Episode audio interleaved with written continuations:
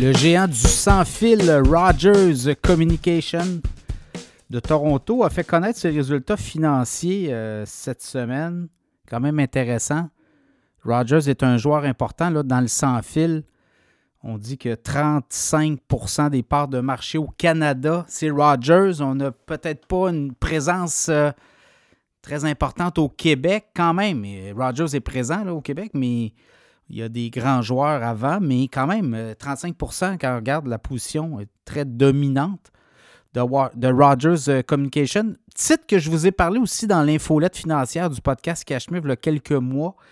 Et euh, compagnie qui fait quand même beaucoup d'argent, 5,3 milliards de revenus au dernier trimestre, alors que on a 4,4 milliards de revenus des services avec euh, les. Euh, on a le cellulaire également, on a la câbleau distribution, on a des postes de télévision, on a de l'affichage, donc tous ces euh, services-là. Notamment, ben, ça fait en sorte que Rogers Communication est très dominant. On regarde un peu les bénéfices, le BAIA. Évidemment, là, on a acheté récemment Shaw Communication. Shaw qui est un joueur qui était beaucoup plus présent dans l'ouest du pays des pays, euh, des provinces plus au centre et dans l'ouest du pays. Donc, on a fait une grosse acquisition, grosse bouchée, plusieurs milliards de dollars. Donc, euh, on doit aussi digérer cette acquisition-là. Mais je regardais le BAIA, là, c'est 2,3 milliards. Donc, ça donne un consensus d'à peu près là, 1,19$ par action de profit net versus 1,10$ qui est attendu par les euh, analystes. Donc, on a battu les pronostics. Évidemment, on doit digérer cette euh, acquisition de chat. Donc, il y a beaucoup d'argent qui va là. Les synergies aussi qu'on veut faire. On dit qu'on est en avance sur le programme. On a euh, quoi? On, veut 375 millions en 2023 de synergie. Et ça pourrait aller jusqu'à 600 euh, millions de synergie éventuellement. Donc, vous voyez, là, on est dans cette optique-là avec Shaw Communication. On a gagné 184 000 nouveaux clients également durant le trimestre.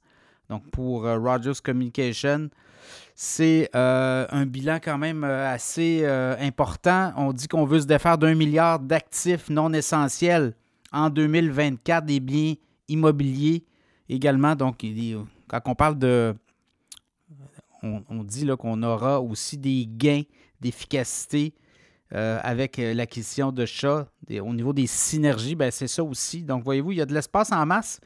Et ça amène les analystes à regarder le titre de Rogers Communication. Au moment où je vous parle, autour de 63,22 euh, ça a beaucoup varié durant l'année. On était à 65, on est descendu à 50 au début octobre. Et par la suite, ben, c'était un rebond. Mais il y a des cibles à 75, 78, 80 dollars.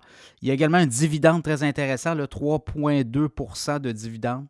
Donc, euh, dans le cas de Rogers Communication, un titre à surveiller. C'est un titre qui va euh, également offrir un très bon dividende. Donc, vous n'êtes pas dépourvu.